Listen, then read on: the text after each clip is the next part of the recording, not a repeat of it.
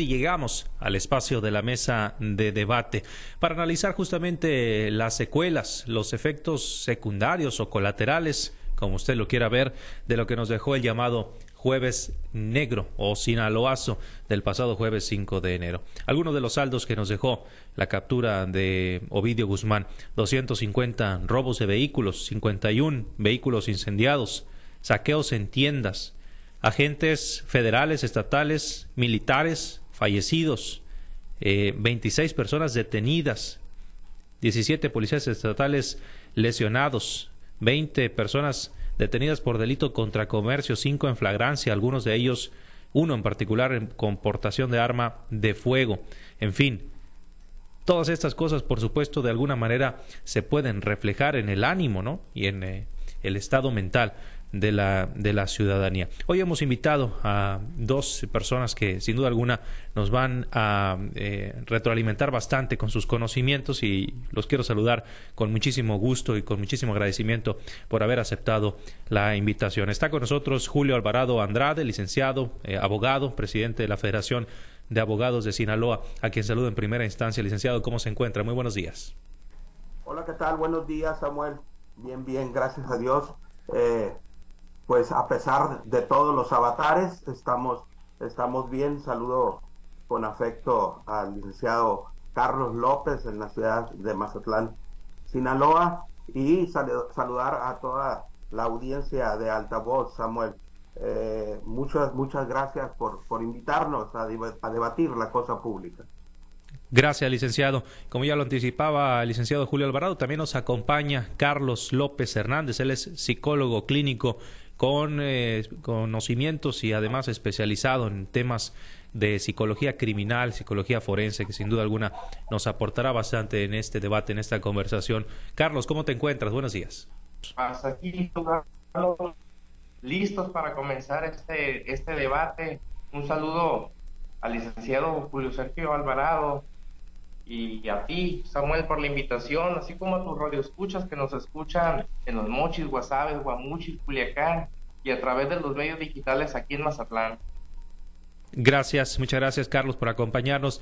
Pues vamos a iniciar eh, con el tema, licenciado, iniciamos con usted, eh, si nos lo permite. ¿Cómo analiza como experto en leyes, eh, además como pues un, un, buen analista de la cosa pública, como usted lo decía en Sinaloa, esto que sucedió el día, el día jueves, las causas que nos llevaron a esos incidentes que a lo mejor pudieron prevenirse antes de que terminara de esa manera? Sabemos que pues la cuestión del narcotráfico y todo ello son raíces que desafortunadamente están bien arraigadas, pero en particular los hechos de inseguridad que a todos nos atemorizaron y nos, nos encerraron. Eh, ¿Cómo cree que lo vivió la gente? ¿Cómo lo vivió usted, que vive, eh, tengo entendido, ahí en Culiacán? ¿Y cómo analiza estos acontecimientos del jueves negro, licenciado? Pues muy lamentable, eh, Samuel. no aprendemos, no aprende la, la, la autoridad de los errores eh, que cometió en el pasado. Hay que recordar que el 17 de octubre del 2019 también intentó aprenderse a este personaje, eh, no lo obtuvieron, eh, hubo muchísimo daño colateral, como lo ha habido también en esta ocasión, esta ocasión no fue la excepción, aún y cuando en la zona urbana no se causaron daños a la población civil. Eh, tenemos reportes, Samuel, de que en la comunidad en donde fue aprendido este personaje eh, ha habido violación a, los derechos humanos de las personas. Se habla de, de muchos muertos, de muchos muertos en esa comunidad que aún están incluso tirados en las calles. Se habla de heridos eh, se habla de una comunidad que está incomunicada, que está sitiada por, por, por, por, los policías eh, estatales, por, por, por, la Guardia Nacional y por, la, y por, la, y por los militares, eh, Samuel. Se habla de muchas violaciones a los derechos humanos y hay ausencia de la Comisión Estatal de Derechos Humanos. Están clamando están exigiendo los pobladores de esa comunidad eh, que se haga presente la Comisión Nacional de Derechos Humanos, la Comisión estatal de derechos humanos y hasta ahorita ha brillado por su ausencia, eh, Samuel. Eh, ha habido efectos, por supuesto, colaterales también derivados de esa detención eh, en, en, en, Culiacán, en la zona urbana. todavía el día de ayer había algunos resquicios, personas en la rapiña, en fin, en fin, y bueno, una, una autoridad que, que, que, la, que, la, que ha sido rebasada por la, por la delincuencia organizada, hay que reconocerlo, aun y cuando la autoridad no salga y, y, lo reconozca el, el, día de ayer. Eso fueron las cifras que tú diste, fueron las cifras oficiales que la autoridad, que la autoridad emitió. Hay otras, otras cifras que, con las que no cuenta la autoridad y que son precisamente la, la, las que están padeciendo ahorita en la comunidad de Jesús María, Samuel. Gracias, gracias, licenciado. Pues ahí está el punto de vista de un experto en leyes, ¿no? Señalando, licenciado, como bien lo, menciona, el tema de los derechos humanos. Lo dábamos a conocer al principio de esta emisión, los eh, eh, justamente acusaciones que hicieron incluso los habitantes de Jesús María en ese sentido. Y ya, ya por ahí se turnaron algunas recomendaciones de la Comisión Estatal de los Derechos Humanos al Gobierno del Estado, al Ayuntamiento de Culiacán, incluso a la Comisión Nacional de los Derechos Humanos al Gobierno Federal por algunos hechos suscitados ahí en Jesús María. Vamos contigo, Carlos, eh, experto en salud mental, psicólogo clínico especializado en psicología criminal y forense, para que nos platiques precisamente desde tu área de expertise, pues cómo puede impactar esto en la ciudadanía, en el ciudadano de bien, el ciudadano común que pues se tuvo que encerrar literalmente en sus casas. Vimos imágenes eh, dramáticas, las ciudades abandonadas, parecía que había caído un meteorito, estaba desértico todo. Y esto, sin duda alguna, eh, el tema de la ansiedad, el tema del estrés, eh, se puede hacer presente. Tú me dirás, como experto, qué consecuencias puede haber como efecto colateral. Así es, Samuel. Como tú lo has mencionado, los efectos colaterales, los efectos secundarios que trajo como consecuencia pues este segundo eh, culiacanazo, pero más bien sinaloazo, ¿no? Porque a, a, diferencia de la primera ocasión, el jueves 17 de octubre de 2019, que se concentró solamente en la ciudad de Culiacán, ahora permió a, a, a todos los municipios de Sinaloa, aquí en la zona sur, Mazatlán, Rosario, Espinapa, eh, hubo eventos de violencia que, como tú lo has mencionado, tuvo que confinar a la gente. Se paralizó el Estado completo en cuestión laboral, en cuestión educativa. La gente se encerró en sus casas, tuvo miedo. ¿Y cómo afecta a la salud mental de las y los sinaloenses? Como lo mencionabas tú, eh, trastornos o síntomas que se generan a raíz de estas eh, eventos violentos como es la ansiedad, la depresión, el trastorno de estrés postraumático, que nos crea una paranoia y nos da miedo ya salir a las calles. Ya no sabemos qué día puede surgir violencia en el Estado. Y esto nos lleva a desarrollar estas patologías de índole mental que también se reflejan en somatizaciones físicas y que nos llevan sin duda alguna a una gran problemática en el ámbito de la, de la salud mental, Samuel. Correcto, Carlos. Ya por ahí el DIF habilitó una línea, ¿no? Eh, de salud mental gratuita, atención a la salud mental a raíz de esto. Eso es importante también mencionarlo. Y, eh, pues bueno, la gente que tenga ah, alguna necesidad de atenderse contará con esa opción, además, por supuesto, de acudir al psicólogo de preferencia que ellos, que ellos tengan, como es tu caso, eh, Carlos, que te dedicas a esto. Licenciado, eh, ¿qué analiza usted a futuro? Ya, ya vivimos esto, ya tenemos prácticamente dos capítulos de la misma historia, no quisiéramos ver un tercero, ni un cuarto, ni ninguno más a futuro pero pues hay por ahí quienes dicen que todavía pueden venir algunos hechos violentos, algunas presiones de los grupos delictivos para eh, meter justamente al gobierno en eh, alguna encrucijada. ¿Usted qué, analiza para los días subsecuentes, licenciado? Bien, sí, antes, antes de dar respuesta a, la pregunta, Samuel, nada más quiero hacer hincapié en el tema de los derechos humanos. eh, hasta el día de ayer nosotros como organización, lo que teníamos como información que se estaba desarrollando en la comunidad de Jesús María era que las comisiones de derechos humanos independientes eran las que habían ingresado a esa comunidad. la Comisión Estatal de Derechos Humanos y la Comisión Nacional de Derechos Humanos no habían ingresado a, esa, a, esa comunidad. Eh, por la tarde, un grupo de, personas residentes en la ciudad de Culiacán, en la ciudad de Culiacán, que tienen familias en, en la, comunidad de Jesús María, estaban haciendo las gestiones necesarias ante Jesús Carlos Álvarez Ortega para que, para que se, se formara una comisión y se trasladara precisamente a la comunidad. Nada más para, para, para hacer esa acotación, Samuel. ¿Qué esperamos? Nosotros ya habíamos adelantado, Samuel, que un evento de esta naturaleza eh, estaba latente, podría volver a presentarse. Eh, y, que, y, que puede, y que puede venir para el futuro de, desafortunadamente, eh, el crimen organizado ha demostrado eh, que tiene, tiene un, poderío, eh, que tiene una, una organización, incluso que tiene una organización mayor que la, que la, que la del Estado, lo ha demostrado.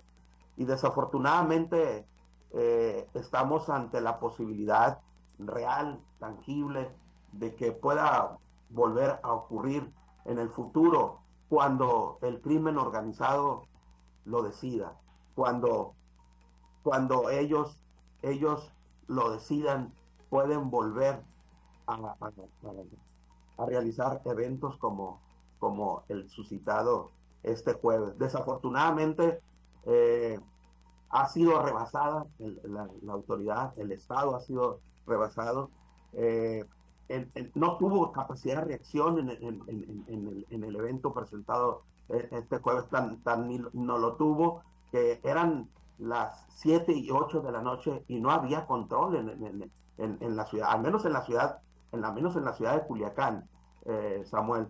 Y desafortunadamente lo que puede venir, puede venir un tercero y cuarto culiacanazo, eh, porque no tiene la capacidad de reacción el, el, Estado para, para contrarrestar al crimen organizado, lamentablemente.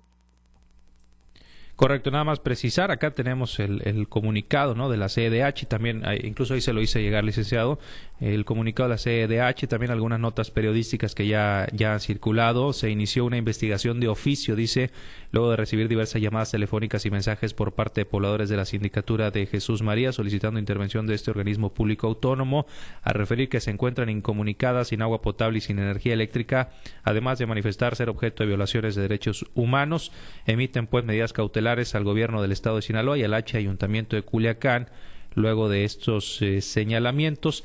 Y además eh, agregan en razón de lo anterior con fundamento lo dispuesto por artículos 1, 16 y 17 de la Constitución Política de los Estados Unidos mexicanos, la, también de la Ley Orgánica de la Comisión Estatal de Derechos Humanos, eh, se emiten estas medidas precautorias cautelares, es lo que se ha mencionado hasta, hasta el momento. Bueno, vamos con usted, el licenciado Carlos, Carlos López, que analiza a futuro también en cuanto a las consecuencias. Por ahí dice que por ahí algunas personas vaticinan que podría haber psicosis, que la gente no va a querer salir de sus casas, esto provocaría incluso una recesión económica. Eh, a futuro, ¿qué, ¿qué, ve usted, eh, Carlos? Incluso, pues, este problema que se está presentando estoy presentando yo en lo personal aquí con el internet se da a raíz después de, del día eh, del día jueves comienzan a, fallar ciertos servicios públicos, ¿no? Como lo menciona el licenciado, sobre todo ahí en el epicentro del hecho. Eh, creo que futuro que viene, Samuel. Coincido con el licenciado Alvarado en el sentido de que se puede repetir cuatro, cinco, seis veces más. Por la cuestión de que Sinaloa vive una, una narcocultura y un narcocrimen donde está permeando en la sociedad sinaloense. Es correcto que el crimen organizado ha rebasado el poder, ha rebasado la, la capacidad logística y armamentística del, propio gobierno. Pero sobre todo eh, hay que aquí ver lo que comentaba de la narcocultura y la narcoconducta criminal de la sociedad sinaloense. Hoy en día los jóvenes aspiran a ser parte del crimen organizado. Ya los jóvenes no aspiran a ser médicos, abogados, policías eh, u, otra profesión o, ser empresarios. los jóvenes sinaloenses están esperando a ser reclutados por las fuerzas eh, criminales y eh, seguir contribuyendo pues a lo que es la violencia. Eh, ¿Cómo se genera este poderío, el crimen organizado? Voy a ser muy enfático aquí, Samuel, y muy delicado es el tema del financiamiento del crimen organizado. Hoy en día, si caminamos por cualquier calle de Sinaloa, aquí en Mazatlán en particular, eh, por donde voltees a ver, vamos a ver estos juegos clandestinos, entre comillas, ¿no? Estas máquinas tragamonedas eh, que pues son ilegales, no cuentan con un permiso de la Secretaría de Gobernación, están violando el Código Penal Federal y que además son focos de infección eh, social y mental para los jóvenes que en un futuro, o bueno, más bien dicho, en un presente, está normalizando la violencia, está normalizando el crimen y la criminalidad y que a futuro nos espera que estos eventos se vuelvan a repetir una y otra vez. Si el Estado no crea políticas criminales con énfasis en la prevención, estos casos del Sinaloazo, del Culiacanazo, se van a repetir las veces que el crimen organizado quiera. Eh, para concluir esta pregunta, ¿qué está pasando? El crimen organizado se dio cuenta del, del poder del superior que tiene sobre el, aparato de gobierno. Y lo que quiere es ejercer presión para que se libere a uno de sus líderes.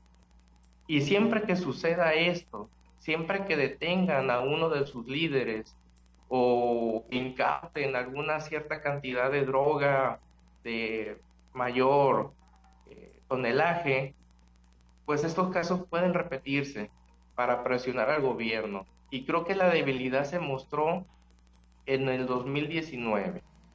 Una falla en la estrategia de seguridad, una falla en la logística, fue lo que derivó que se tuviera que liberar a esta persona y es donde el, gobierno demostró su debilidad ante el, ante el crimen organizado, Samuel. Bien, gracias. Eh, Samuel, hacer un comentario. Adelante, licenciado. Eh, asociado con el tema eh, psicológico.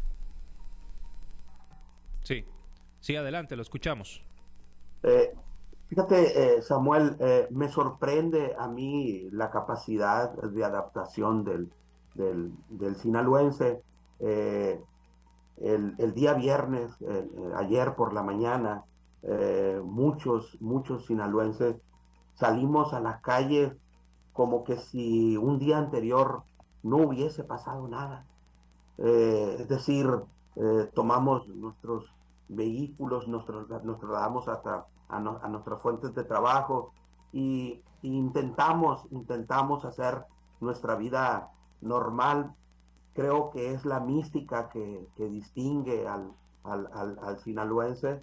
Eh, me parece que es, es, propio de, de nosotros porque bueno, si, si la seguridad no te la brinda el Estado, eh, si la seguridad no, no, no te la garantiza el Estado como está obligado a hacerlo, pues bueno, tienes que, que tienes que hacerlo tú, ¿no?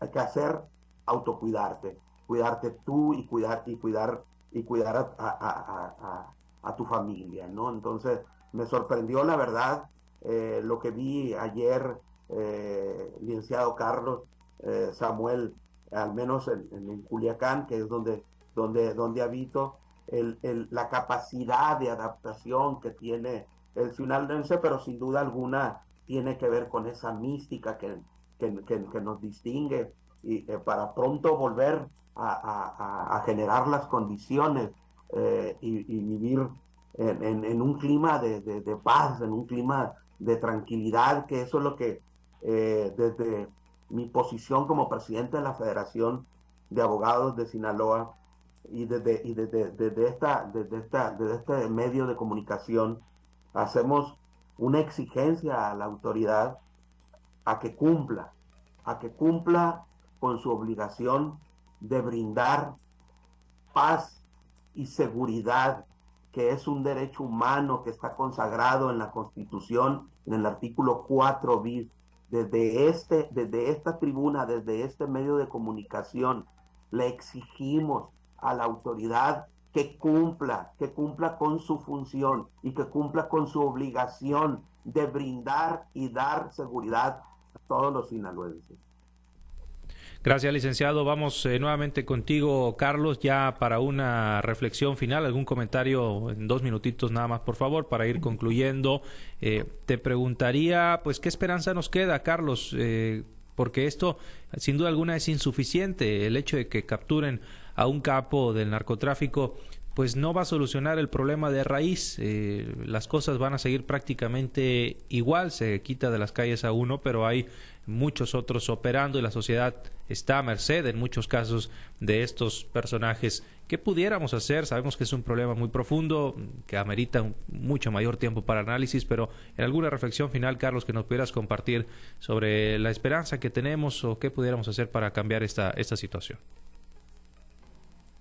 Claro que sí, Samuel. Pues lo he contado, es un tema muy vasto, muy amplio, que se debe de abordar eh, pues en esa mesa de análisis de los congresos locales, de los congresos federales, reunir a los especialistas, tanto en temas de seguridad como en temas de salud mental, de la conducta, como somos nosotros los psicólogos. Eh, ¿Qué es lo que hace falta? Hacen falta, como te mencionaba en el bloque pasado, eh, reformar o mm, legislar sobre políticas criminales. El atacar al crimen organizado con las armas se ha venido dando desde tiempos remotos y hemos visto que el resultado siempre va a ser el mismo. El resultado va a ser incorrecto, el resultado va a ser violento y que nos va a dejar pues más sangre y más daño a la sociedad. Tenemos que cambiar el método, pero tenemos que cambiar el método con inteligencia. Hay que reformar eh, las políticas de prevención, hay que hacer un énfasis en la prevención. Ah, tiene que haber criminólogos, psicólogos desde, la primaria para corregir las, conductas sociales, ver qué está pasando en casa.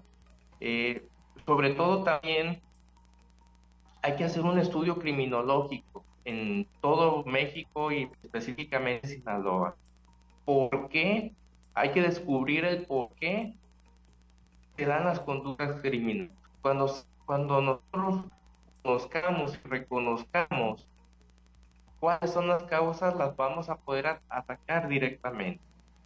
Y un tema muy controversial, una solución eh, muy adelantada a la época, pero que ya está en la agenda de varios legisladores y políticos en el país, es la legalización de las drogas para uso creativo. Claro que una regulación, como ya existen con otras drogas legales, como es el tabaco y el alcohol. Pero creo yo, eh, Samuel, que al narco eh, no solamente es capturar a un personaje, sino que le tenemos que pegar donde más huele y que es en el financiamiento. Hay que pegarle en los bolsillos. Cuando convertimos lo, ilegal en lo legal, deja de ser un negocio. Eh, en el aspecto psicológico, pues eh, la presión en la salud mental es muy importante que acudamos a los especialistas en salud mental eh, para prevenir cualquier situación que nos pueda atenuar o agravar, más bien dicho, alguna conducta.